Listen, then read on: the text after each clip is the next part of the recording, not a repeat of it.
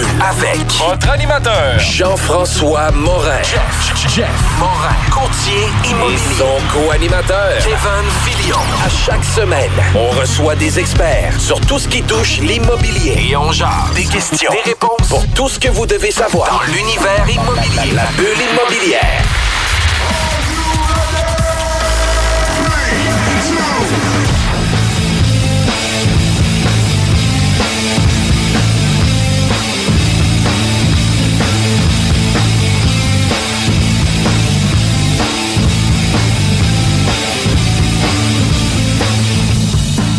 Bienvenue à la bulle immobilière. Mon nom c'est Jean-François Morin, courtier immobilier chez Remax Avantage. J'espère que vous êtes en forme parce que notre équipe est en feu. On reçoit une femme aujourd'hui. Les hommes, soyez à l'écoute parce qu'on a beaucoup de contenu super intéressant. Salut Kevin, comment ça va? Hey, écoute, Jeff, ça peut pas mal aller. Il fait 18 degrés dehors. Je sais qu'on est en pré-enregistrement, mais bon. Fait qu'on peut pas va. savoir si l'été au mois de novembre. C'est ça, exact. L'été au mois de novembre. Fait que ça, ça va toujours bien qu'un beau soleil de même. Puis euh, au niveau de l'immobilier, on a, on reçoit encore puis toujours des gens qui sont spécialisés, qui sont nichés dans différents domaines.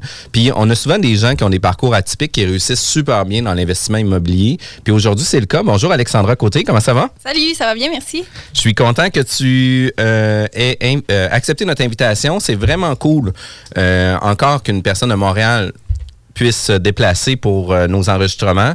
Euh, tu es copropriétaire de les immeubles à côté. Exactement. Puis toi, tu es dans l'investissement immobilier. Oui. Puis tu as un parcours un peu atypique par rapport à l'investissement immobilier. Pourquoi tu dis atypique? Ben, tu sais, parce que généralement, les gens vont. euh, ben, atypique peut-être pas, mais euh, généralement, les gens peuvent avoir un, un parcours euh, global qui va avoir beaucoup de, de, de champs d'expertise par rapport euh, à différents sujets sans nécessairement être spécialisé là-dedans. Sauf que toi, tu as eu quand même l'occasion de travailler les deux pieds là-dedans avant de commencer tes investissements. Oui, parfait.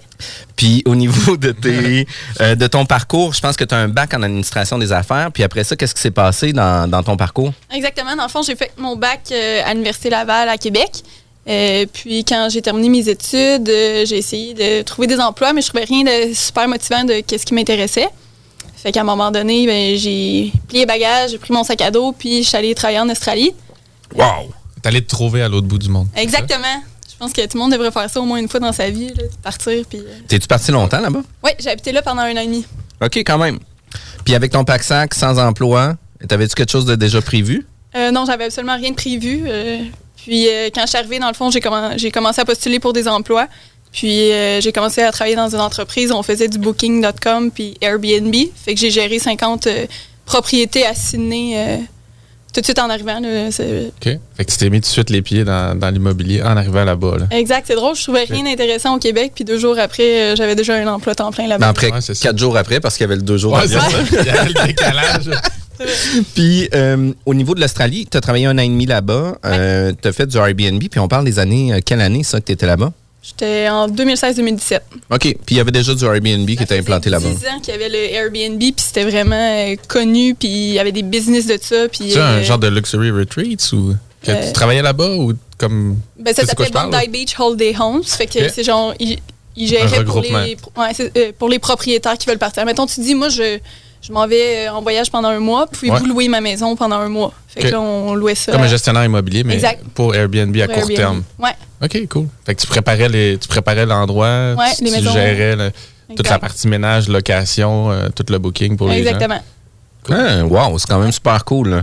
Puis après ça, tu as fait le. T'as contacté euh, un de nos invités aussi. le- C'était-tu avant ton, à l'Australie ou juste après? après, en revenant. En revenant, écoute, elle a contacté Émile Desparents de H2 Pro. Puis, Ouais. by the way, je donne le cue comme ça. Ils vont construire une piscine l'été prochain chez nous. Fait que, tu sais, moi, qu'est-ce que j'aime dans ma cour, c'est de faire affaire avec nos professionnels avec Ben lesquels oui. on va faire euh, affaire. Puis, pour vrai, ils sont venus chez nous. Ils nous ont super bien euh, orientés.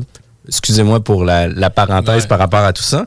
Puis toi, tu l'avais contacté justement parce que tu avais un intérêt de, de peut-être partir en affaires ou quelque chose comme ça? Ben exact. là, dans le fond, euh, c'est sûr que j'ai vraiment aimé mon séjour en Australie. Tu vis vraiment au jour le jour euh, sans jamais trop penser à demain. Tu es plus euh, en mode voyage. Puis quand je suis revenue, ben là, j'avais comme vraiment le goût de me partir une business, avoir quelque chose qui, qui me reste. Fait que c'est à ce moment-là que j'ai contacté Émile, puis euh, lui, il faisait des franchises. Mais dans le fond, on a été en contact tout le long que, de mes voyages, vu qu'on avait étudié ensemble. Puis euh, là, c'est ça, j'avais commencé à faire des, des entretiens de piscine avec lui, puis tout ça. Lui, il cherchait plus comme quelqu'un de gestionnaire. Moi, je suis pas la personne la plus manuelle, mais tu sais, j'aime ça apprendre. Fait que euh, c'est comme ça. Puis euh, finalement, euh, j'ai changé pour, pour l'immobilier. Finalement, j'ai laissé tomber les piscines. Puis tu es actuellement propriétaire de quand même quelques immeubles. Exact. Puis tu as quand même plusieurs locataires aussi. Là, fait qu'on parle pas d'un d'un quadru- un quadruplex ou quoi que ce soit. Puis c'est un peu diversifié aussi au niveau de ton parc. Euh, oui, c'est ça. On a des immeubles euh, qui sont neufs, puis j'en ai aussi des plus âgés. Euh, souvent, on, choisit des immeubles avec un beau potentiel d'optimisation. là, Fait que il y a de l'amour à donner, puis il y a des rénovations à faire, mais c'est pas moi qui vais les faire. Je, mets la main à la pâte, mais sinon, je m'arrange pour être là avec les personnes quand ils vont, puis d'essayer de comprendre comment ça se fait, pour après ça être en mesure de donner les indications pour, euh, pour le staff. T'en apprends au travers de ça. Ouais, ouais, c'est côté rénovation. Il y en a toujours à apprendre. C'est sur la rive sud de Montréal, c'est ça? C'est moi, où je suis à? Saint-Hyacinthe, puis euh, Saint-Hilaire. OK. Fait que c'est tout concentré là, autant ton Exact. neuf que ton usager euh, Ouais. ou tes immeubles. Cool. C'est quoi les grosseurs à peu près d'immeubles que tu as? Ben, dans le fond, on a construit deux quadruplex. Sinon, j'ai des j'ai des six. Puis euh, le dernier que j'ai acheté toute seule, euh, c'est un neufplex. OK. Puis euh, comment tu trouves ça, le neuf versus. euh, Ben, l'usager? là, comment tu gères ça? Là? J'aimerais plus ça me diriger vers le neuf. Là. Euh, Ok. C'est sûr que tu sais, j'ai un emploi temps plein. Puis l'immobilier, je fais ça les soirs pour la fin de semaine. Fait qu'à un moment donné, euh, c'est sûr que gérer les travaux puis la rénovation, c'est surtout que ça se fait dans le jour. Là. Fait qu'à un moment donné, euh, euh, j'ai beau planifier le soir euh, quand il y a un appel d'urgence, ça se fait dans la journée. Ah ouais. Fait que. Non, mais j'aime ça avoir un peu des deux. là. J'aime ça être diversifié puis apprendre euh, de tout ça. Là. OK. Puis est-ce que tu es seul dans ta- Parce qu'on disait co-actionnaire, est-ce que tu es seul dans, dans tes Non, investissements? Est-ce que tu as quelqu'un d'autre qui peut pallier puis t'aider de jours sur semaine ou t'aider dans ta gestion? Ouais, ouais, ouais, je ferais jamais ça euh, toute seule. Dans le fond, euh, je suis associée avec mon père. Puis on a monté une petite équipe là aussi avec le temps. Fait que j'ai une gestionnaire aussi qui m'aide beaucoup là-dedans. J'ai un homme à tout faire. j'ai d'autres personnes que je peux appeler. Ta dream team, comme on dit. Ouais, dans le ouais, milieu. ouais. Ouais, vraiment. Puis, euh, tu sais. euh, prend ça. Ça prend ça, c'est sûr. Puis, euh, par la suite, arrive ta, ta formation ou ton niveau académique aussi, parce que tu es quand même formé pour devenir une meilleure gestionnaire, une meilleure entrepreneur au niveau de l'investissement immobilier. Euh, puis, tu sais, c'est ce qui t'a amené aussi dans le prêt privé, dans l'analyste, etc. Fait que c'est, ça a été quoi tes, euh, ton, ton, ton expérience par rapport à ça ou ton cheminement par rapport à ça? Oui, euh, dans le fond, quand j'ai eu l'appel comme quoi que l'immobilier, ça serait quelque chose qui m'intéressait, euh, ben là, j'ai commencé à faire euh, des activités de réseautage euh, avec. euh, j'ai commencé avec les mordus d'immobilier, des journées de formation. Puis, euh, de fil en aiguille, c'est comme ça que j'ai rencontré Jocelyn Grégoire. Puis, dans le fond, il y avait un projet d'investissement, puis on embarquait avec lui. Puis, dans le fond, qu'est-ce qu'il offrait? C'était du mentorat une heure par mois. Euh, fait que là, en assistant à ça, bien, à un moment donné, j'ai dit euh, Tu cherches pas quelqu'un dans ton équipe euh, pour faire de l'immobilier? Puis il y avait un poste qui s'était créé d'analyse financière pour Sedma Finance, le prêteur privé. Donc, j'ai sauté à pieds joints là-dedans. Puis j'ai vraiment adoré travailler là-dedans parce que c'est super stimulant, dans le fond. À tous les jours, il y a des investisseurs immobiliers qui te présentent des projets dans plusieurs secteurs, n'importe où au Québec. Puis, dans le fond, il faut les analyser, il faut regarder c'est quoi le potentiel, puis il faut aider les gens à travers tout ça parce que, il y en a qui commencent, puis il y en a qui sont plus avancés. Mais il faut, faut, faut les aider Tu là-dedans, trouver des les deux. Exact. Tu, fais, tu, fais, ben, tu faisais, hein, jusqu'à récemment, en- autant la partie financière de l'analyse que euh, c'est qui qui est devant toi, c'est quoi son bilan, c'est qui la personne. Puis la partie financière, c'est-tu quelque chose que tu avais justement travaillé surtout à l'université ou parce que moi aussi j'ai fait mon bac euh, Ouais. ici à Laval, là, mais tu- c'est quoi que tu avais tu t'es Euh, spécialisé en quoi euh? Euh, j'ai fait gestion, entre- gestion internationale puis entrepreneuriat. OK. J'aurais pu faire finance, là, dans Ouais. le fond, là, mais après ça, j'ai travaillé dans les institutions financières aussi. OK. Euh, fait que ça m'a donné un petit euh, aperçu Ouais, de ouais. ça ressemble à quoi. Mais tu sais, je pense que même une de mes forces dans les entreprises pour lesquelles j'ai travaillé, c'est rapidement quand je vois un, un bilan ou euh, un état financier, ben, je suis capable de dire euh, euh, il y a quelque chose qui se passe ici. Je pense qu'il y a des pertes d'argent où il y aurait possibilité d'aller chercher euh, Ouais. plus de profit. Ben, fait que là, c'est un peu ça que je fais avec le bilan, avec euh, les gens quand ils me présentent euh, un projet immobilier. Je les aide à organiser des structures de financement pour qu'ils soient en mesure d'acheter. C'est toute la c'était des projets partout dans la province. Ouais, fait que, y a-tu une notion que tu dois connaître aussi le secteur ou tu t'en remets au, à l'investisseur qui te présente le projet ou tu fais une recherche vraiment Ben, faut pour appuyer le dossier? Parce qu'après ça, tu le présentes, j'imagine, à un investisseur plus passif qui est qui va euh, finalement recevoir le dossier que tu as présenté. Exactement. Il faut que tu regardes dans tous les secteurs. Puis là, tu fais appel avec euh, plein de professionnels du secteur. Là, je veux dire, euh, je vais appeler un courtier immobilier. Est-ce que tu penses que ça va se vendre ce prix-là? Je vais appeler. un bon à Québec maintenant. C'est good, je prends ça en note. merci, merci. fait que, tu sais, avec les. Puis on va en parler tantôt du, du, du portrait du prêt privé. Euh, justement comment bien monter notre bilan, comment bien euh, présenter nos états financiers, puis euh, s'assurer d'avoir une meilleure structure, si on veut, papier, pour s'assurer de pas franchir les différentes étapes, parce que c'est quand même une étape importante, la présentation de ton entreprise puis le bilan euh, de l'investisseur qui est là. Tu es une fille qui est super présente sur les réseaux sociaux, que ce soit sur les mordus, assurément, mais que ce soit sur les autres réseaux. Euh, tu es une fille qui commande beaucoup, tu es une fille qui aime partager son expérience puis son, euh, son savoir par rapport à tout ça. Puis une des choses qu'on a aimé aussi dans la pré-entrevue, c'était une question de, de ton mindset ou la philosophie at large. Puis j'aimerais ça tantôt, juste après la pause. C'est pas pour les doux, ça, mon homme.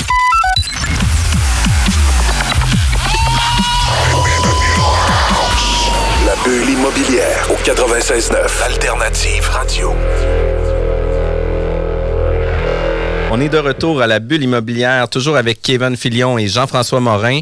Euh, je suis courtier immobilier ici dans la région de Québec. Si jamais vous avez besoin d'informations sur l'immobilier et où vous faire représenter pour l'achat ou la vente, pourquoi pas se plugger, contactez-nous directement, jean-françois-morin.ca. Mais qu'est-ce qui est vraiment le plus important avec euh, la bulle immobilière, c'est qu'on est disponible sur Spotify, Google, euh, Google Podcast, Apple Podcast, sur Balados. J'aime ça dire ça comme ça. tu Balados.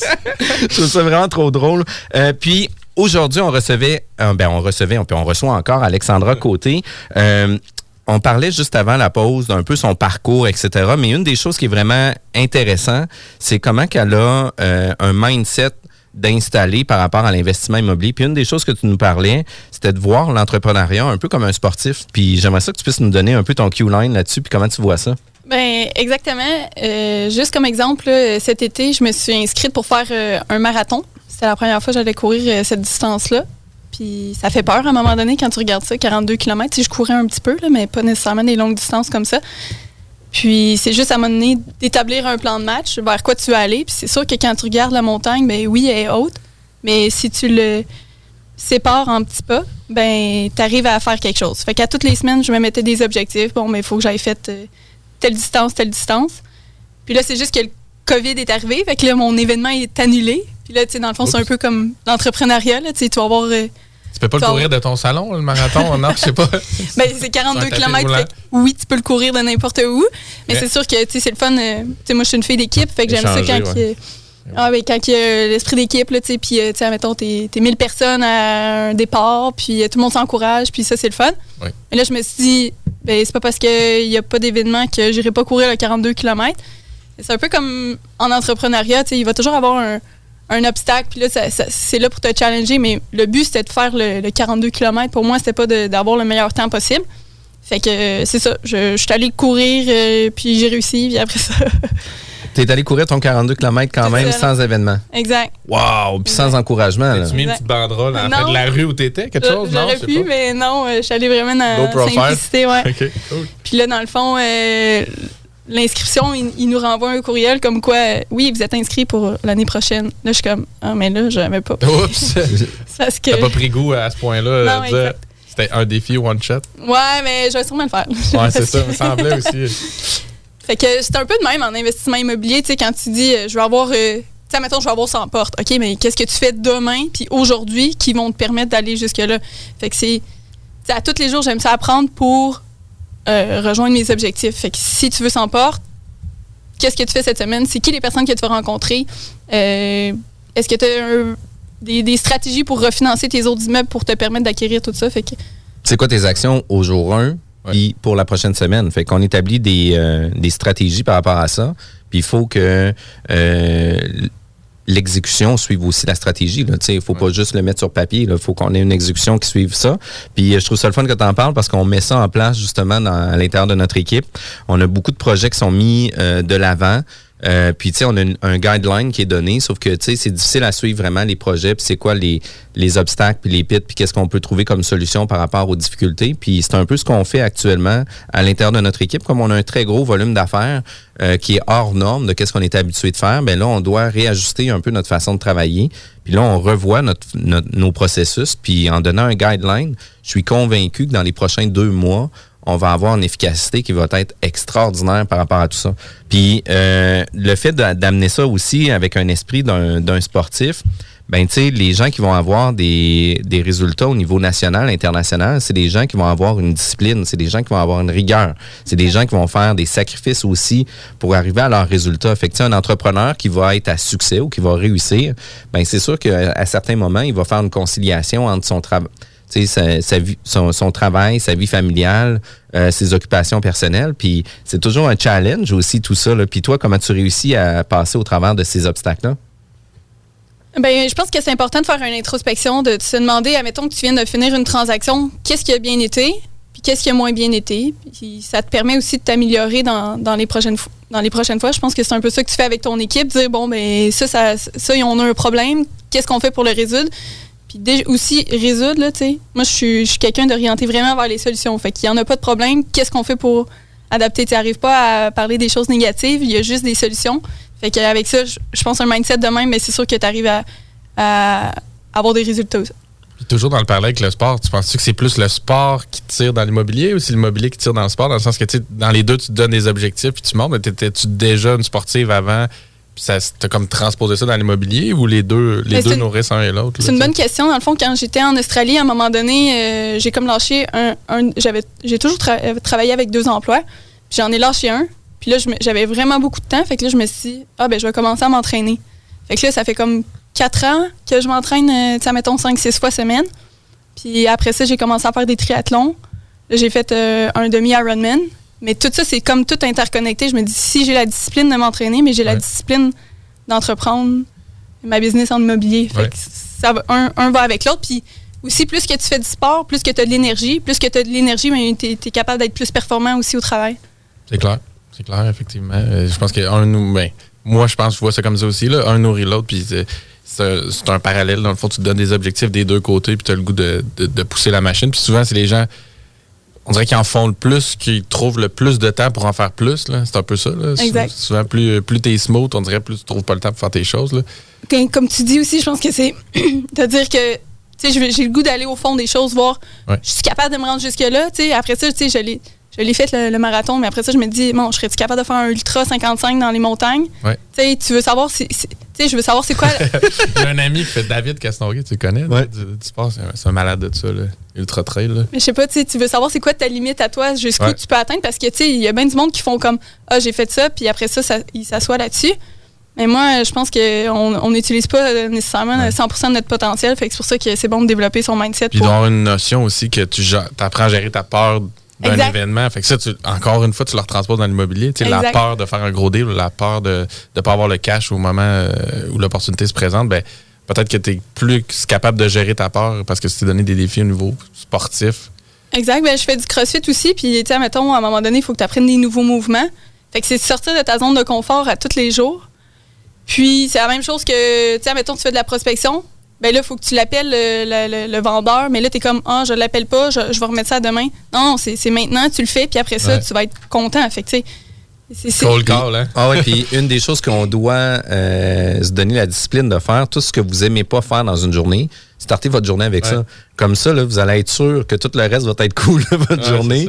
Puis tu sais, tu vois, moi, c'est un- une drôle, euh, une drôle d'image que je vais vous donner, mais parler au téléphone, je déteste ça. Tu sais, mon objectif, moi, c'est de raccrocher le plus rapidement possible. Est-ce qu'on a réussi à concire notre discussion pour pas avoir à parler plus longtemps? Moi, ça n'est un de, Ça de- explique beaucoup des appels qu'on a eu ensemble. Défaut. de, de Puis- comprendre. Puis, puis tu sais, pour vrai, là, euh, d'appeler les gens qui soient pas disponibles, puis qu'après ça, que les gens me rappellent que moi, je suis pas disponible, puis là, d'avoir juste des listes d'appels à faire, pour vrai, là, j'ai de la difficulté avec ça.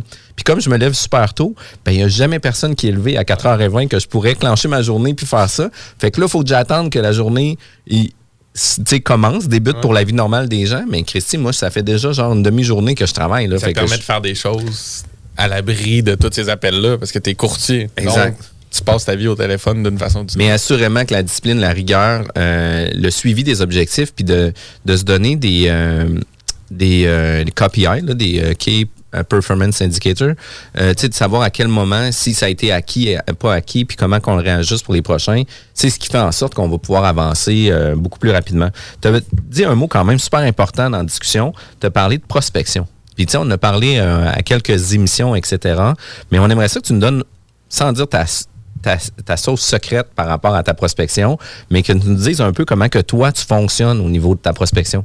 Euh, ben, tout est bon, dans le fond. Il faut que tu le dises aux gens que tu veux acheter des immeubles, premièrement, je pense. Euh, ensuite de ça, ça peut être quelqu'un de la famille qui dit Ah, je connais quelqu'un qui veut vendre euh, son immeuble. Ça veut pas nécessairement dire que l'immeuble t'intéresse, mais déjà là, tu, tu, vas, tu vas commencer à faire ton pitch. Qu'est-ce qu'il faut que tu dises au vendeur? C'est quoi l'information qu'il faut que tu ailles pour après ça être en mesure de l'analyser, voir si euh, ça serait une opportunité intéressante ou non. Fait que j'en parle à tout le monde. J'appelle euh, Kijiji. Quand il y, a- il y a des annonces à louer, ben, je je suis pas stressée d'appeler euh, le propriétaire. Sinon, euh, j'en ai trouvé un aussi en joguant. Ça, c'est. Ça, c'est les. Ça, c'est les, Les petites les- perles. Ouais, les petites perles, exact. Avec la pancarte noire et orange à la du propriétaire.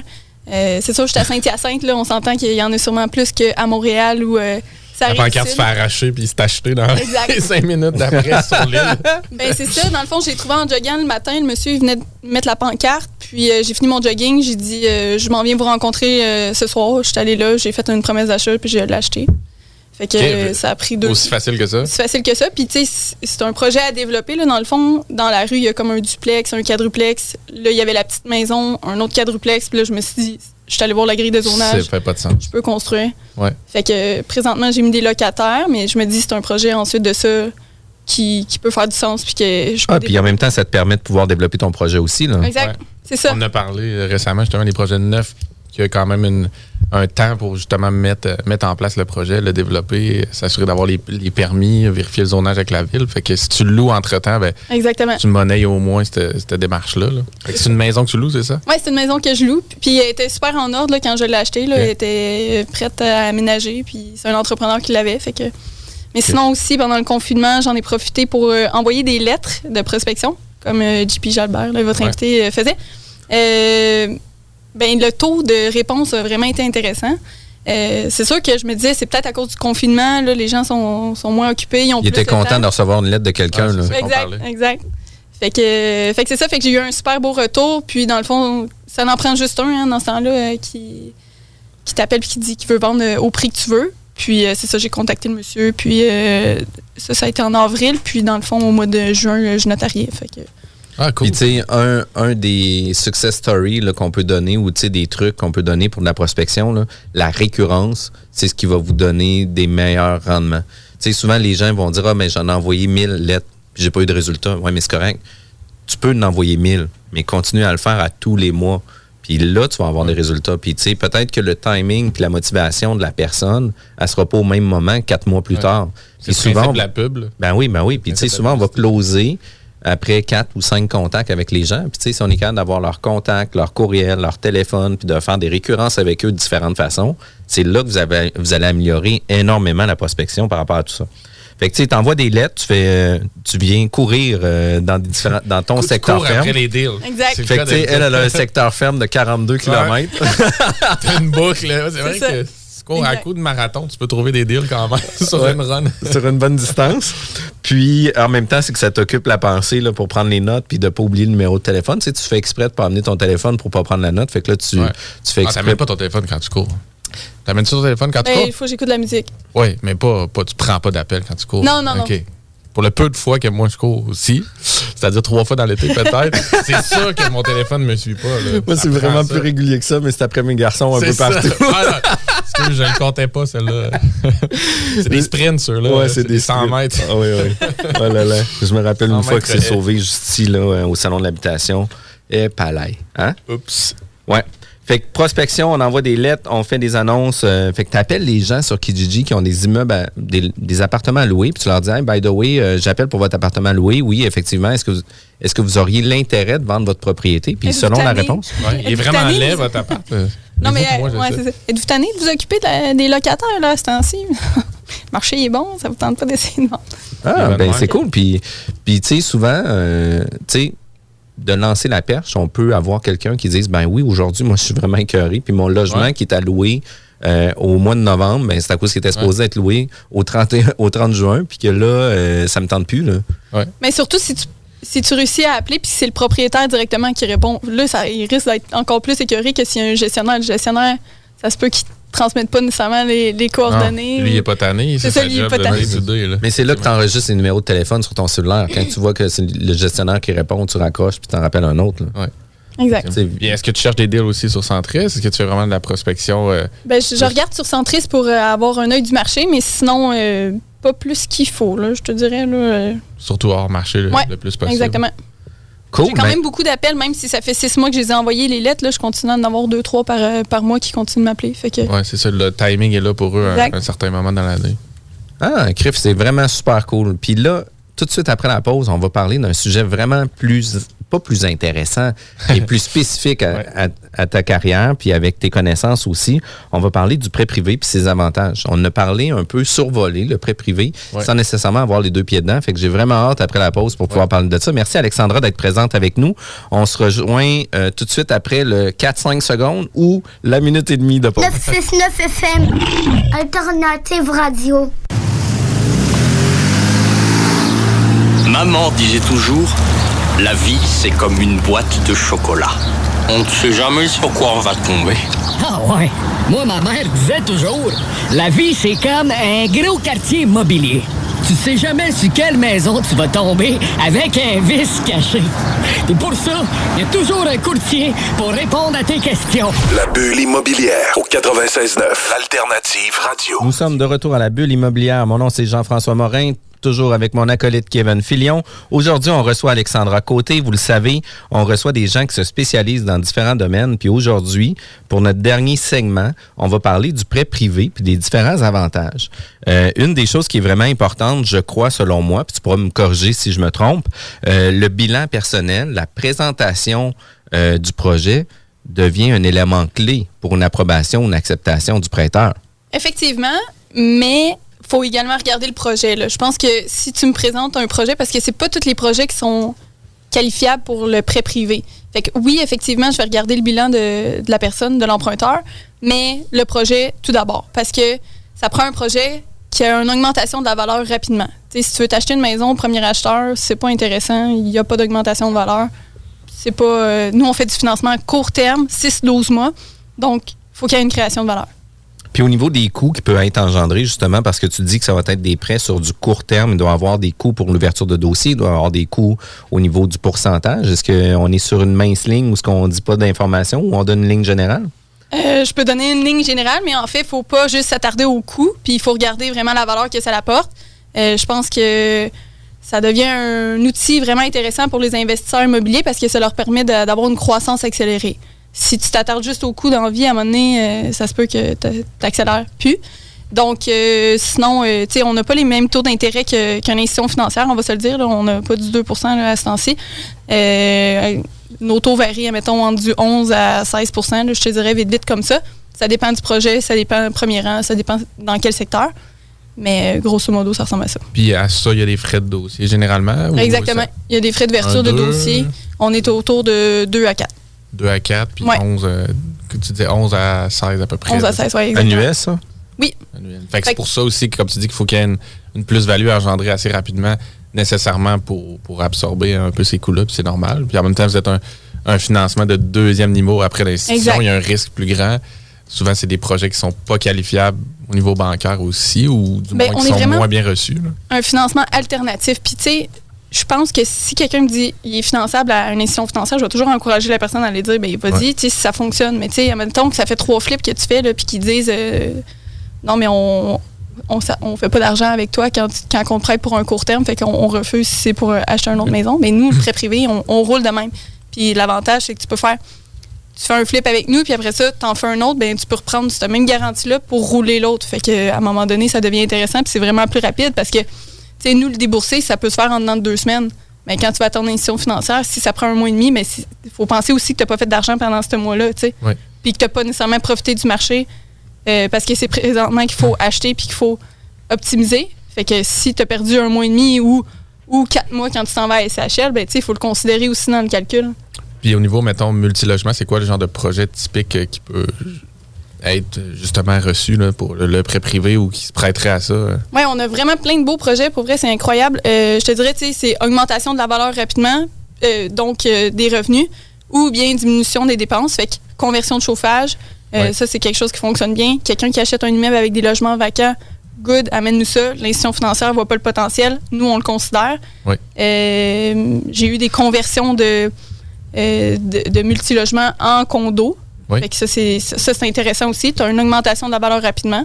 Si, mettons, ton, en appartement, ça vaut 175 000 la porte, mais tu le mets en condo, tu peux aller chercher 200, 215 000. Fait que Une plus-value là. Exactement. L'ajout de logement, peut-être? l'ajout de logement, ouais, c'est des choses. euh, tout ça, pour vrai, il y a vraiment plein, plein de projets là, qu'on fait, puis il n'y a pas une catégorie, c'est amène-moi ton projet, puis après ça, je vais regarder. Puis tu sais, toi, tu peux me présenter un immeuble, puis me dire voici mon projet. Puis Jean-François arrive avec un autre projet, puis c'est pas pantoute la même chose, puis je le regarde pas de la même façon. Fait Ouais. après ça, c'est là que vient euh, en considération le, le bilan de l'emprunteur. OK. Puis au niveau du bilan de l'emprunteur, au niveau de la documentation qu'il vient vous fournir, on souhaite à ce que ça soit des gens qui soient euh, organisés, euh, qui aient un, un Google Drive, puis qui te donnent les documents tout à l'intérieur pour pas avoir à fournir 35 courriels pour 35 documents. Là. Mais exac- exactement, mais je pense que c'est comme ça dans la vie aussi. Quand tu es organisé, c'est plus facile. Euh, fait que oui, si la personne peut être organisée, ça, facilite la vie. Puis tu as le goût encore plus de travailler dans le, sujet, dans le, dans le dossier versus qu'il faut que tu organises les feuilles après ça. Puis euh, sais, c'est c'est question de- d'être sharp et d'être professionnel. là. Parce que vous avez nécessairement plusieurs vérifications à faire, un peu comme quand on va en institution. là. C'est Exactement. normal. Fait que vous devez avoir comme un guideline ou euh, des documents à fournir. Fait que C'est sûr que je demande des documents, mais ils sont pas comme, euh, comme une institution financière, là, par exemple. Ouais. là. On- nous, notre processus, il faut que ça soit rapide. Ouais. Fait que faut que ça aille rapidement. Fait qu'ensuite de ça, tu sais, je ne demanderai pas, euh, pas toutes les mêmes euh, là, comme une institution financière peut demander. Mais vite fait, ça peut être quoi, mettons, la documentation, les, les- les grandes lignes que vous demandez, euh, nécessairement je- les chiffres de l'immeuble, j'imagine? Oui, mais ensuite de ça, en premier lieu, pour ouvrir un dossier, c'est la promesse d'achat puis le bilan. Ouais. Puis ensuite de ça, ben, je vais avoir besoin du certificat de localisation, des assurances, avis de cotisation, des choses comme ça. OK. Puis après ça, tu discutes justement avec l'investisseur pour connaître c'est quoi le planning, c'est quoi le projet. Au départ, voir, ça. voir Ouais. tout de suite le, ouais, le qualitatif, voir si ça fait Ouais. du sens. Là. Puis tu sais, moi, de la façon que je vois le prêt privé, c'est souvent un tremplin à l'acquisition. Fait une façon de faire qui te permet d'avoir une liquidité plus rapide pour pouvoir embarquer dans le projet plus rapidement, puis te permettre d'avoir ton ton deuxième financement plus rapidement pour la suite. Là. Fait que moi, c'est souvent comme ça que, que je le vois, puis c'est souvent comme ça que ça doit être utilisé aussi, là, où ce que les gens vont euh, l'utiliser comme tremplin pour démarrer leur projet, puis un coup que le projet est entamé, ben, ils vont embarquer dans leur deuxième processus de financement pour... euh, Exact. En bridge, admettons, quelqu'un qui veut faire une construction, un entrepreneur qui a, un bon contrôle des coûts, ben, ça peut être intéressant pour lui. Puis ensuite de ça, il est en mesure de refinancer rapidement. Même chose pour l'optimisation. Des fois, on peut avoir déjà notre emprunt pour l'immeuble, mais les travaux, on veut euh, les financer au privé parce qu'on veut pas nécessairement échelonner les travaux sur euh, 24, 36 mois. On veut sortir ça rapidement pour avoir les revenus rapidement aussi. Puis genre de projet typique, moi j'en commence un justement où finalement, bon, ça a été, ça a été reçu, j'ai été accepté avec des jardins, mais on achète un 6 logements qui est pratiquement vide, qui en a quatre de vide. On en a deux autres qu'on est en train de gérer pour vider. Ensuite, on a à peu près quatre mois de travaux majeurs à faire. Fait que ça, c'est pas toutes les institutions qui sont prêtes à s'avancer là-dessus parce que ça veut dire un immeuble vide en travaux majeurs. Fait que euh, si jamais ça va pas bien, ben, t'es plus à risque. Fait que c'est. Là, finalement, nous autres, on a été capable de le qualifier de ce côté-là avec notre directeur de compte, mais c'est le genre de projet qui peut être très bien reçu en prêt privé. Exact. Mais d'après moi, tu as un bon contact avec ton, Ouais. ton directeur de compte. Puis Ben, c'est peut-être pas nécessairement le seul projet que, que vous avez fait, puis il y a une confiance établie. Exact. Euh, mais c'est sûr que nous, dans le prêt privé, oui, on fait ça, puis c'est monnaie courante. Ouais. là. Je vais regarder euh, qui est ton voisin, il se loue combien, puis combien tu peux aller chercher. Fait que Parce qu'il y a une notion de rapidité, comme tu disais, mais il y a une notion de, de- de risque plus élevé que vous êtes prêt à prendre aussi, c'est-à-dire plus de vacances, plus de travaux, plus, euh, plus d'investissement. Mais tu sais, c'est à savoir aussi, est-ce que l'immeuble est vacant parce que l'ancien propriétaire il avait fait une mauvaise gestion, puis que juste Ouais. il était tanné, puis qu'il l'a pas qu'il l'avait pas rempli. Puis ça, ça se peut. Puis je suis toujours étonnée quand je vois un propriétaire qui fait ça. Puis je me dis, tu, Tu l'échappes. tu l'échappes, Ah, tu es en train de dire non à pas mal d'argent, mais tu sais, les gens, ils peuvent avoir plein de circonstances dans, dans leur vie. Soit ça, ou tu achètes un immeuble, puis il faut tout que tu strippes puis que tu rénoves. Fait que ça aussi, Ouais. mais des fois aussi, quand c'est un 6, ben, tu peux y aller par étage. Tu peux y aller euh, progressivement. Fait que c'est des choses qu'on regarde. Par logement aussi, tu n'es pas obligé nécessairement de stripper complètement l'immeuble. Des fois, ça peut aller plus rapidement Ouais, pour une ça. question de, de gestion de chantier puis de gestion de plainte, etc. Là, tu sais, bien qu'à un moment donné, euh, les locataires... On en fait, qu'on y va plus progressivement. On est en train d'en faire un projet, justement, un appartement à, à la fois. fois. Puis c'est- ça, c'est sûr, c'est très bien reçu en institution, que ce soit chez Desjardins ou Mhm. dans le monde bancaire, parce que bon, c'est c'est rassurant. Tu as toujours un locataire jusqu'à ce que bon, tu t'entendes, il quitte, tu as peut-être un ou deux mois de réno, tu- tu reloues tout de suite. Mais un projet où tu as l'intention de, de- de finaliser ou de vider l'immeuble, de faire des travaux majeurs pendant plusieurs mois. Euh, c'est justement, je pense, euh, nous, ça a été accepté, mais on nous a dit, ça, ça se peut que vous deviez, pour un prochain, regarder aussi pour le prêt privé. Fait que j'imagine que tu t'es fait présenter toutes sortes de projets dans ce type-là Ouais, dans ça. les dernières années. C'est vraiment génial là, de, de travailler avec les investisseurs. Je veux dire, je travaille avec euh, la crème de la crème. Là. Ils, ils veulent, ils veulent persévérer puis ils veulent accéder à quelque chose de mieux. Fait que là, je suis comme, OK, bon, j'ai le rôle de l'investisseur moi aussi. Fait que je suis comme, OK, ça, ça marche peut-être pas, mais si on le regarde de cette façon-là, on pourrait structurer ça comme ça puis ça fonctionnerait. Fait que là, il est comme, OK, parfait, good. Puis on, on y va de même. tu sais. Fait que c'est des aider mutuellement aussi. tu sais. J'ai appris beaucoup en, en travaillant avec eux autres également. Mais si je peux leur, leur apporter conseil en, en les challengeant sur euh, des défis. là. Puis, sans te peinturer dans le coin, mais si on tombe un petit peu plus dans le crunchy, tu tu dis normalement c'est 6 à 12 mois, ça se gère comment quand les gens débordent un petit peu de ces délais-là ou comme. Euh, ben, tout d'abord, il faut demander sont rendus où? Tu sais, si, admettons, Ouais. tu fais un flip, mais te- t'es pas rendu à. T'as pas fini tes travaux parce que tu as eu un imprévu, OK, bon, mais on, on va, on va faire un renouvellement. Mais si, admettons, euh, tu me dis. Euh, euh, je suis en transaction, euh, tu sais, genre, ça s'en va chez le notaire dans pas long, mais là, on est, on est vraiment plus flexible. Ça va vraiment dépendre, c'est du cas par cas où est-ce que tu es rendu. Même chose pour euh, tu sais, ceux qui ont fait, admettons, avec du multilogement, mais ah, surprise, la SCHL, ça prend plus de temps que Ouais. prévu. Ben, tu sais, on, on comprend ça, là, fait ça. que... Parce que moi, j'ai pas, j'ai pas tellement passé par là. là. La seule fois où je l'ai fait, c'est plus du, du, de- du love money, finalement. Là. Mais euh, ce qu'on entend souvent un peu dans le marché, c'est qu'après la première année, ben, tu sais, le taux va nécessairement doubler parce que Ah, l'argent doit rouler, mais ça, ça doit effectivement dépendre d'un prêteur à l'autre. Oui, c'est ça. J'imagine que chaque prêteur euh, Ouais. a sa façon de procéder, mais nous autres, euh, ça, ça, C'était ça pas va, ça. Pas de, ça Ok. va pas doubler, non. Puis, tu sais, d'un autre côté, vous êtes des investisseurs aussi. Puis, tu sais, Exact. vous investissez votre argent pour avoir un rendement. Fait que c'est sûr que vous n'allez pas vous fermer les yeux, prêter de l'argent, puis, euh, ah, je fais bien confiance, ça devrait bien aller. Là. Il y, a un- il y a un due diligence qui se fait à l'interne.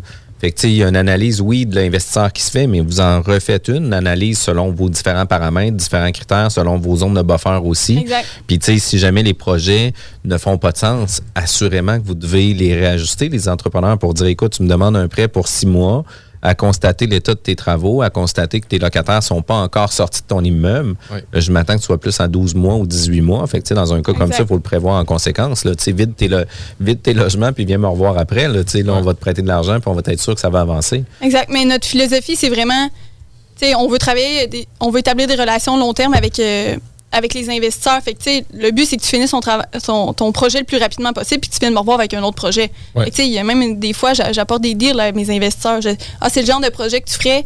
Tu veux te faire, puis il l'a acheté, puis il a fait un, un super beau projet. Fait que, le but, c'est que. C'est du donnant-donnant. C'est du donnant-donnant. Puis, puis tu sais, dans la tout ça, tout, dans le fond. tout le monde, c'est ben ça ouais, ben pareil. ouais. Là, je veux dire, tu montes ton, ton bassin de. Exact. Puis, tu sais, dans tout ça, tout le monde tire son compte. Le prêteur Ouais. privé tire son compte, l'investisseur tire son compte, la personne qui a vendu a tiré son compte aussi. Fait que, tu sais, c'est vraiment important de le voir dans ce sens-là aussi.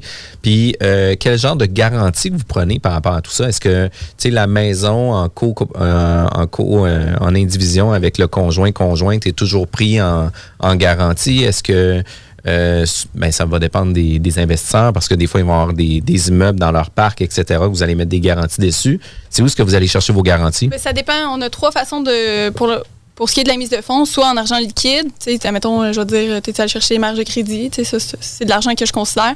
Ensuite de ça, euh, l'équité sur d'autres immeubles. Si tu as un immeuble avec ta conjointe, ben, par la loi, ta conjointe n'a pas le choix de signer pour ton prêt également en tant qu'intervention. Puis sinon, euh, la balance de vente également, je vais la considérer comme une partie de la mise de fonds. Fait que ça devient intéressant. Puis au niveau euh, des critères, on en a parlé un peu tantôt. Y a-tu des, euh, des projets que tu viens en tête comme ça ou est-ce que tu as eu vraiment un success story justement avec euh, que vous allez vous avez été vraiment un facilitateur au développement de projet puis tu sais le résultat escompté était vraiment meilleur que ce qui était prévu? Oui, j'ai une belle histoire de, d'un monsieur en Gaspésie qui a acheté euh, 48 logements avec nous dernièrement. Euh, la première transaction, ça a été un, un 16. Euh, on l'a conseillé, on a organisé quelque chose. Il, il l'a acheté en, comme totalement en, balance de vente. Puis ensuite de ça, Euh, ça fonctionnait pas avec le courtier euh, hypothécaire, euh, il n'y arrivait pas, puis toutes les banques le refusaient. Puis moi, je me disais, ça se peut pas que tout le monde le refuse, c'est un beau dossier. Puis c'est pas moi à m'occuper de son refinancement, on s'entend, moi je fais le prêt privé. Puis là, j'ai- là, j'étais comme, il m'appelait, puis là, je dis, ça va marcher, on va trouver une solution. Puis j'ai appelé une de mes amies qui travaille euh, pour RBC. Puis euh, dans le fond, elle m'a donné un contact. Puis le monsieur, il m'a dit, merci Alexandra, tu sais, j'ai réussi à passer avec euh, mon financement. Fait que là, il a remboursé tout le monde. Puis avec ça, ben, là, on a fait un financement pour un, autre, euh, un 32 dans le fond, qui est en mesure d'acheter. Tu sais, le monsieur, il, fait- il- il est super, euh, c'est un Gaspésien, là. Il est Il est super reconnaissant. Là. Ouais, il est vraiment reconnaissant, puis tout ça. Puis, tu sais, c'est beau de voir des projets de même, puis il, il est avec sa femme là-dedans, puis, tu sais, ils sont super motivés, puis, euh, tu sais, c'est vraiment une belle euh, success story, parce que je pense que si on n'avait pas été là, ben, ben ça se serait pas nécessairement passé comme ça, puis je voyais que le monsieur, il voulait. Ouais. Euh, tu sais, des fois, on dit, euh, tout le monde veut investir à Montréal, là. Mais je pense que dans le prêt privé, j'ai vraiment vu des super euh, beaux projets se réaliser dans les secteurs euh, secondaires et tertiaires, tu sais, mettons Sherbrooke ou... euh, euh, À Sherbrooke, il y a de la vie là, Ouais. présentement. Là. Il y a du Il monde. tire, il tire sur le primaire presque. Ça, Ah ouais, ça, grouille, là. Mais Gaspé, c'est hot. Ouais, cool ça, quand même. Il y a un c'est- 16 et un 32. C'est génial. Ouais, 48. Ouais, 48, pour c'est ça. 48, ouais, pour 48 logements c'est qu'il a bien acheté gros. en dedans d'un an parce qu'on on est en mesure de, de structurer son financement. Fait que ça, c'est ça, c'est une des histoires. tu sais. Il y en a, il y en a que plein tout le eu temps. à te déplacer pour aller voir l'immeuble. T'avais pas le choix d'aller là, puis de prendre du temps. Puis... Ben, on le fait en, en FaceTime, tu sais. c'est Fait que c'est ça que ça nous apporte aussi, tu sais. euh, Ouais. Good, on fait un FaceTime, tu sais. Des fois, ils ont un rapport d'évaluation. J'ai considéré le rapport d'évaluation. Mais sinon, après ça, avec des photos aussi, tu regardes euh, dans Ouais, le quartier. puis maintenant, on est tellement mobile avec tous les outils qu'on utilise, les zooms de ce monde, etc. là. On est capable d'être en temps réel quasiment avec les gens, puis faire la gestion ou la suivi de projet sans être présent et en étant présent. Ouais, c'est ça. Les gens ont manqué mon guillemet là, euh, sur les ondes, mais bon. En vidéo, ça va. Puis, euh, si jamais arrive l'histoire d'horreur, euh, puis malheureusement, le projet n'arrive pas à terme, etc., euh, est-ce que ça arrive des situations comme ça? Assurément, mais, moins souvent possible? Mais ça, c'est vraiment pas une histoire d'horreur. là. Je veux dire, euh, c'est dealé avec euh, la société, puis les, les délais. que Je veux dire, c'est- c'est c'est très normal que ça n'arrive pas, euh, ça respecte pas une échéance pile. Euh, mais sinon, euh, le pire qui peut arriver, tu sais, c'est niaiseux, là, mais des fois, on le pense pas. On est comme, non, mais pour vrai, mon plan, il est solide. Je dis, OK, mais si jamais advenant un décès demain, puis que tu n'es pas capable de finir le projet, nous, en tant que prêteur privé, on se demande comment je vais pouvoir récupérer l'immeuble, puis il faut que je le vende, parce que moi, je ne vais pas aller euh, Finir ton projet. finir là. ton projet. là. Fait que c'est plus là que je me demande, tu sais, dans la construction, tu sais, je veux pas nécessairement financer sur la valeur euh, une fois terminé, parce que si tu finis, À moitié. un chantier à moitié, je veux dire, c'est ça, c'est ça le risque de la construction. Fait que, fait que je pense que c'est ça le pire. Puis des fois, ça fait passer aux investisseurs d'une autre façon. Tu sais, j'essaie de, de les faire comprendre mon cheminement. là, Ben oui, Qu'est-ce qu'il fait? parce que la façon que tu dis là, ça m'amène à penser que vous avez une supervision à faire. J'imagine aussi Mhm. des projets, des chantiers, Exact. des avancements. Exact. Encore là, en monde, dans le monde bancaire, ben, ils, vont, ils vont envoyer un évaluateur qui va faire le, le pourcentage d'avancement de travaux. Ouais. Mais ça, normalement, dans le prêt privé, c'est c'est vous qui faites ce Ouais, c'est suivi-là. ça, c'est moi qui faisais ça. Fait que, tu sais, on y va avec toutes les, toutes les méthodes. là. Donne-moi tes factures. euh, on y va avec euh, l'avancement du terrain. Des fois, je fais des visites surprises. Allô? fait tu demandes l'adresse, tu pars à courir, puis tu y vas. Non, non. C'est ça? Ouais, c'est Ouais, ça, c'est ça, quand c'est à Saint-Hyacinthe. dans là. 42 km? Si oui, je peux venir te voir euh, d'ici une heure. Fait que, euh, c'est ça. Vraiment cool. Écoute, Alexandra, tu as un beau parcours que tu nous as partagé. Euh, je pense Ouais. qu'on on a tous avantage à apprendre à te connaître. Vous voulez avoir plus d'informations? Est-ce que tu as un site Internet? Est-ce que. Non, j'ai pas de site internet. Vous pouvez me suivre euh, sur la page, euh, sur ma- mon compte Facebook là, ou LinkedIn aussi. Euh, je suis quand même assez active là-dessus. Alexandra Côté. Puis, euh, si jamais vous demandez où la chercher, ben allez sur les mordus de l'immobilier. Il va y avoir ça. des commentaires, etc. Puis, assurément que vous allez être capable de la. C'est l'équivalent ici à Québec, c'est Jessica Pearson, puis à Montréal, c'est Alexandra Côté. Fait que si tu vas dans un réseautage puis elle n'est pas là, tu t'es trompé d'adresse. C'est pas la bonne soirée. C'est ça? Mais là, j'ai assez hâte que ça recommence. Ouais, c'est ça. que- On a tout hâte, je pense. Honnêtement, là, ça nous manque tout. Là. Ah, écoute, le contact humain est vraiment important. Puis les, relations qu'on développe avec ça, c'est vraiment important. Puis, puis tu sais, à partir encore, là, mais la poignée de main, tu sais, C'est niaiseux, hein? Ça commence à manquer. Là. Ouais, puis tu sais, il y a une question de, fran- de, de franchise puis de sincérité qui Ah, de, était. euh, puis de finir de une rencontre, finir Ouais. une relation aussi. Surtout les gens que tu rencontres pour la première fois ou les premières fois. que C'est ça, le salut chinois, le Ouais. pied, le coude. mais là, C'est jamais comme la poignée de main. Vous étiez à la bulle immobilière. On est euh, tous les samedis euh, pour notre cinquième saison. C'est quand même super cool. Dès 11h. Tout de suite après nous, c'est la zone par L'alternative. Salut tout le monde. On est au Chronique KP Management avec Kevin Pépin. Salut Kevin, comment ça va? Ça va très bien, Jeff. Et toi, Kevin, comment ça va? Toujours très bien. Tu nous parles toujours de euh, plein d'informations au niveau de l'immobilier puis tout ça. Puis on aimerait ça que tu nous parles d'une anecdote qui est arrivée pour euh, un peu rendre ça un peu plus... euh, Plus léger cette semaine, mais tout aussi éducatif. Ben oui, Probablement. clairement. Oh oui, clairement, on a. euh, en fait, oui, tout au long du parcours, parce que bâtir une société de développement immobilier, c'est extrêmement exigeant. Et euh, beaucoup, beaucoup d'adversité, beaucoup de défis sur le passage. Et euh, oui, quand même, je peux vous conter un- une anecdote. Euh, en fait, je pourrais vous parler de, de ma deuxième transaction immobilière. Ça vous va? Après celle que tu nous avais contée cet automne? Après celle que je vous avais contée cet, cet T'es automne. revenu à la vie après celle-là? Euh, oui, ben, en, en fait, euh, elle n'a pas été facile. Genre, Ouais. m'a beaucoup servi comme leçon. Mais la deuxième est tout aussi inspirante et euh, je vous garantis de l'écouter jusqu'à la fin parce que le dénouement est assez impressionnant. OK. C'est bon pour le marketing, t'es fort. Ouais, ben, T'es écoute, fort. vraiment, mais le dénouement, il, il est impressionnant, pas à la fin de l'histoire de la transaction, des années plus tard, que vous allez comprendre qu'il y a un, on va faire un connect de dots, en fait. Et comme quoi que chaque action qu'on fait a un impact et inf- peut influencer notre futur. L'effet papillon, c'est fort. L'effet papillon, on va, vous allez le comprendre On assez est vite. deep ça, cet après-midi. Donc, euh, évidemment, on remonte dans, dans le passé. Après, euh, donc, j'étais étudiant en sciences comptables. J'achète mon premier immeuble avec une marge de crédit étudiante. Et là, à un moment donné, euh, bon, je deviens vraiment euh, fou euh, en amour, euh, passionné de l'immobilier. Et là, je me procure euh, tous les manuels universitaires euh, qui donnent à l'Université Laval et à la GUQAM sur l'immobilier. Alors, je me mets à lire ça. Et même que j'arrête de lire mes livres dans mon baccalauréat en sciences comptables pour me consacrer à la lecture de ces livres-là. Et là, à force de lire, de lire, de lire, euh, appeler des banquiers, procurer des rapports d'évaluation professionnelle, puisque je suis vraiment autodidacte, donc j'apprends tout par moi-même, eh bien, je me dis, ben, je vais commencer à analyser le marché. Et là, je commence à analyser des immeubles et tout ça alentour de, de, l'immeuble, le premier que j'avais. Et là, je tombe sur un beau 6 logements. Euh, c'est dans le secteur de l'Est de Sherbrooke. Et l'immeuble, euh, dans le temps, il se vendait, il l'affichait à 700, 780 000. Mais dans le temps, on remonte à. Écoute, ça remonte ça à peu près à 2016. Ben, à- en 2016, un 6 logements à ce prix-là, C'est cher. c'était cher. C'est cher. C'est- C'est c'est vraiment cher. Et là, je commence à parler euh, alentour de moi. Je parle à certains contacts que je m'étais fait là, en immobilier dans, dans le secteur. Et là, il me dit, ben écoute, c'est l'immeuble le plus cher. Il n'y a jamais un immeuble qui s'est vendu ce prix-là. Puis, tu sais, le gars, tu sais, c'est un- malade, là. Tu t'achètes pas ça. Il a pas l'affaire. tu sais, ça, ça marche pas. Fait que, moi, je j'analyse, je fais mes analyses financières et je me rends compte, ben non, c'est pas l'immeuble le plus cher. C'est l'immeuble le moins cher qui s'est vendu dans l'incomparable du marché. Et la raison est simple, c'est que moi, je le regardais sur le TGA, alors que les gens le regardaient tout au prix par porte ou le regardaient au MRB. Mais dans les faits, quand tu le regardais sur le TGA, c'était le meilleur deal de tous les autres immeubles, même si c'était vendu moins cher. Et ce vendeur-là avait monté euh, les 5,5. euh, les- les- C'était des 5,5. C'était un, six- un immeuble de 6 unités, toutes des 5,5. Puis il était à 900 Là, c'était c'était fou, là. Un 5,5. à Éclater le 900 marché, piastres, là. Tu sais, t'éclates le marché. Aujourd'hui, on est rendu comme à 1200, 1300. Fait que, tu sais, c'est.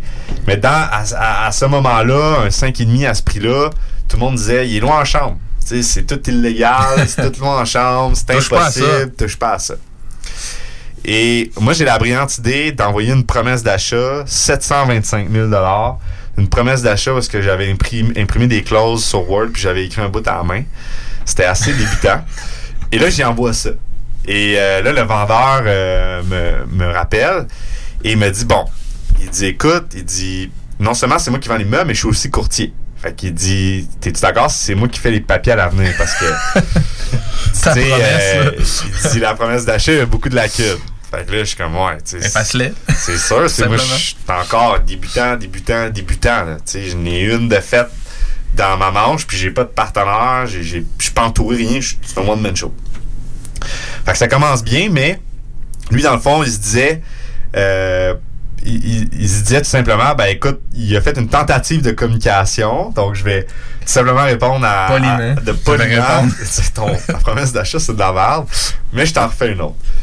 Et là, on commence à négocier tout ça et on arrive à un prix, on s'entend. Et euh, là, il me pose la question à un moment donné. Il dit Mais tu sais, euh, toi, tu fais quoi dans la vie? Là, je dis Ben, je suis étudiant. Il dit étudiant? Je dis Ouais. Il dit Tu sais que pour acheter ce bloc-là, ça prend 180 000 de mise de fonds. Je dis Ouais, je sais. Il dit OK. Il dit C'est quoi, tu T'étudies en quoi? tu sais, t'as- où est-ce que tu vas trouver l'argent? Et là, c'est là que, bon, j'essaie de négocier une balance de vente. euh, j'essaie de faire mon possible pour réduire ma mise de fonds. Mais tu sais, à cette époque-là, j'ai fait aucune école de formation. J'ai que lu des livres universitaires en immobilier. Puis, j'apprends par moi-même. Et l'histoire, pour accélérer, fait en sorte que j'ai perdu trois fois la promesse d'achat sur cette transaction-là. OK? J'ai, euh, au début, c'était euh, une institution financière au personnel qui était censé me le financer. Et moi, j'étais sûr que l'immeuble valait beaucoup plus que le prix qu'on s'était entendu. On a comme fini à s'entendre à 700, 740 ou 700, il me semble que c'est 740 000 qu'on a fini par s'entendre. Fait qu'on s'entend à 740 000, mais moi, je dis à l'institution financière, je dis, écoute, il vaut 815. Je dis, moi, je vais le faire évaluer par un évaluateur agréé, il va sortir à 815. Tu peux-tu me le financer? Sa vraie valeur et non sur le coût d'achat? Et j'avais réussi aller chercher une dérogation. J'avais monté jusqu'à la vice-présidente, c'était pas la vice-présidente, c'est la directrice générale d'un centre euh, d'une institution financière au personnel. Et j'avais réussi à lui faire comprendre que, regarde, il vaut tellement plus cher, c'est tellement un bon deal, puis j'avais tout monté mon plan de match et tout ça. Tu peux-tu me le financer? Donc, si tu me le finances à 80% au personnel sur 815 000 et non 740, ben là, je viens de financer une partie de ma mise de fonds. Et là, tout va bien jusqu'à le 23 décembre. euh, je reçois un appel et là, c'est Madame X. Et là, Madame X me dit Monsieur Pépin, elle dit là, on, votre dossier est tombé dans mon bureau. Des affaires de même, ça se fait pas. Là, je dis Mais pourquoi Tu sais, Qu'est-ce qui se passe? C'est pourtant, on a négocié les termes. Ouais. Tu sais, tout passe au niveau des ratios et tout ça, parce que j'avais été embauché par la, la firme comptable Deloitte. Donc, j'avais un contrat de travail. Euh, J'étais accepté euh, pour aller faire mon MBA, CPA. Tu sais, j'avais un beau plan à présenter. Et là, elle me dit, Monsieur Pépin, elle dit, je prends ma, c'est ma dernière journée de travail aujourd'hui, je prends ma retraite.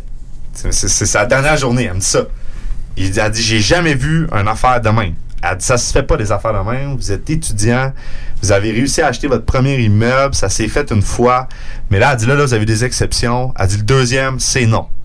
Fait que là, je me retrouve, je pars à la transaction.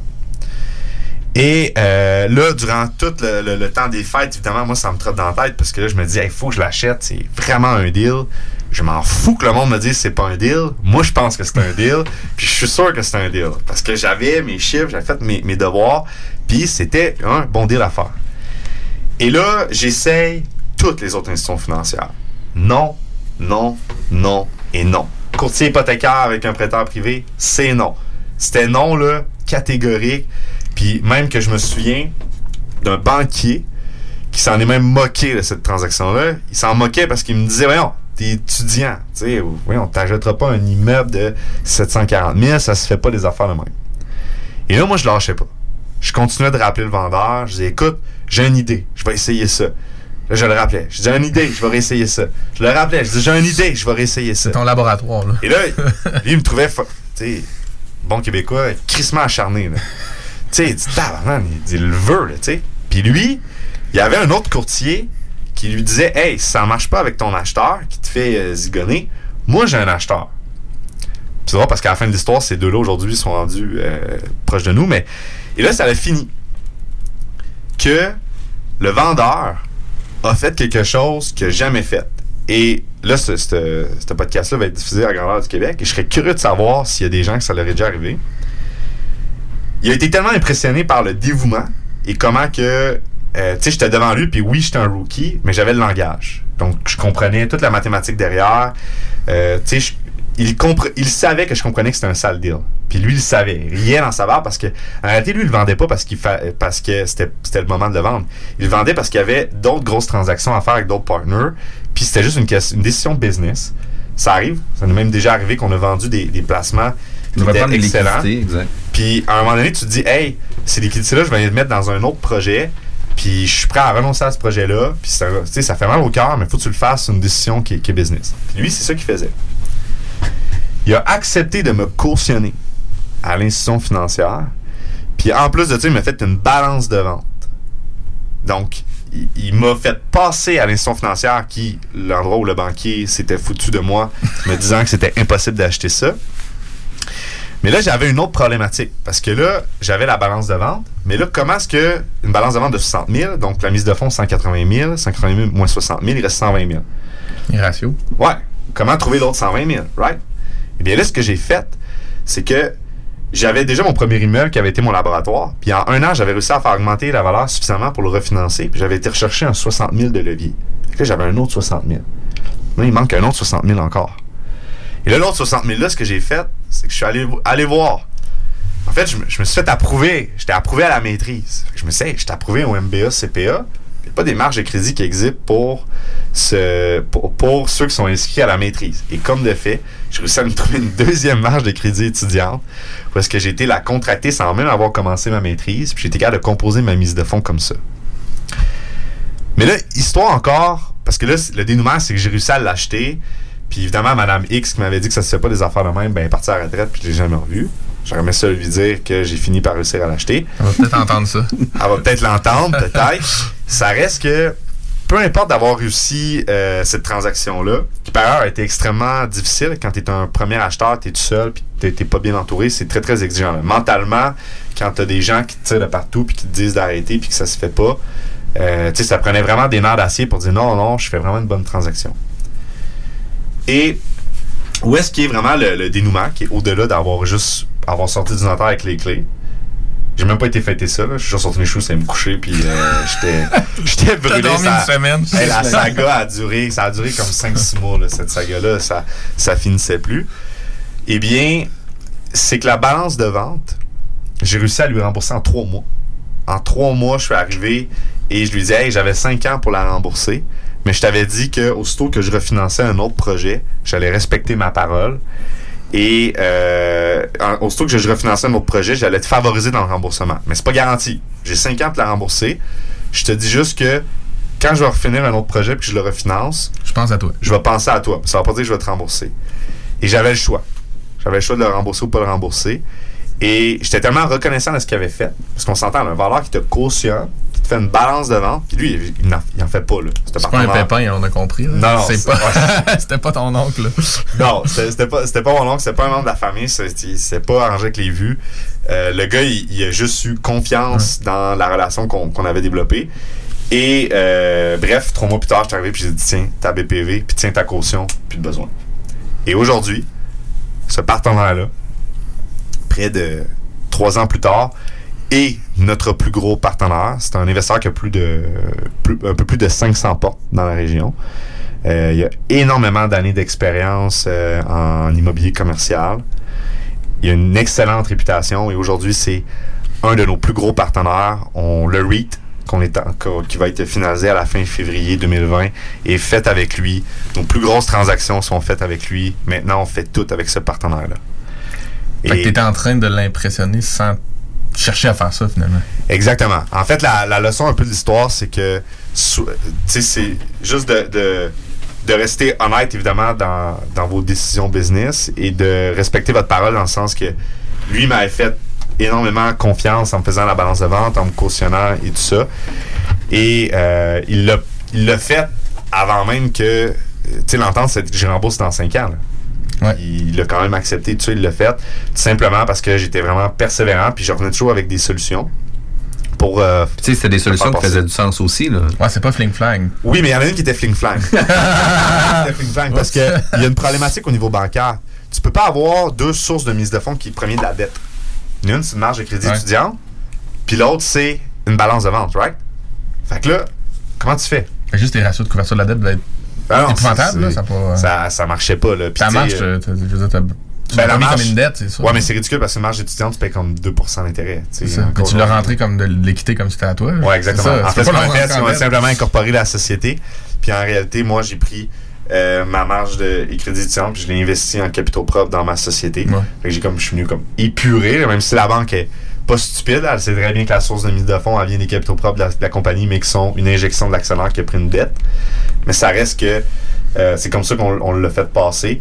Et le fait aussi que c'était un très, très, très, très gros investisseur, extrêmement bien réputé au niveau de la banque et évidemment du marché que ça a fait en sorte que juste le fait que son nom soit là en caution, on a passé. Ben eux, ils se disent worst case scenario, c'est qu'il il reprend l'immeuble dans 2, 3, 4, 5 mois quand toi tu pètes aux frais. Et voilà. Puis ça revient juste ce que c'était avant. Là. Et voilà. Exactement. Voilà, C'est quand même impressionnant. anecdote du Je suis deuxième quand même, immeuble. je suis- je suis quand même impressionné aussi qu'en remboursant ta balance de prix de vente, tu as aussi réussi à le sortir comme caution après 3 mois parce que ça, c'est ça c'est quand même gros. Là. Ouais, parce qu'il était mal financé. OK. Ouais, c'est ça l'affaire, c'est qu'il n'y avait pas une dette euh, optimale dessus. Puis, euh, moi, l'enfant, c'est que- ce que j'ai fait, c'est qu'aussitôt que je l'ai acheté, j'ai tout de suite été optimiser les revenus, j'ai vendu des services à mes locataires. Écouter de partout au Québec? Va télécharger l'application CJMD 96.9 sur Apple Store ou Google Play. Le retour du 96.9. Le retour du 96.9. Les salles des nouvelles. Du lundi au jeudi. De 15h à 18h. Les salles des nouvelles. Puis en passant, j'ai une condition médicale. OK, laquelle? Euh, ben, je peux pas mettre de masque. Je sais pas